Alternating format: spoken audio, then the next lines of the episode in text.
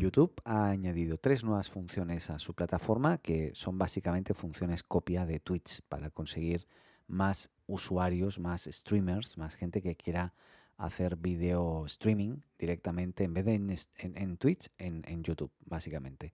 Y básicamente esas tres son las siguientes. La primera, limitación de los chats. Se trata de una característica que es muy útil para moderar las conversaciones, al mismo tiempo que permite al autor del canal promover a sus, entre los espectadores pues que pasen a convertirse en suscriptores de pago. Es una de las cosas que, les interesa mucho a YouTube.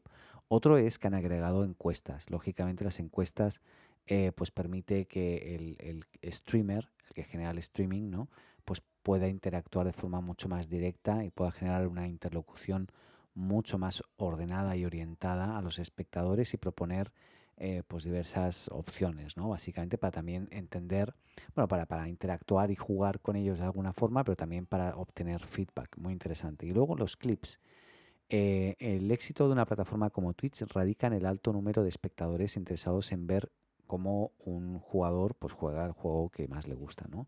Con partidas que pueden durar varias horas y y como todo, no todo el mundo está dispuesto a pasar tanto tiempo viendo esa pantalla de repente, pues los clips facilitan un poco la difusión de contenidos y la captación de nuevos espectadores con vídeos cortos basados en el contenido original.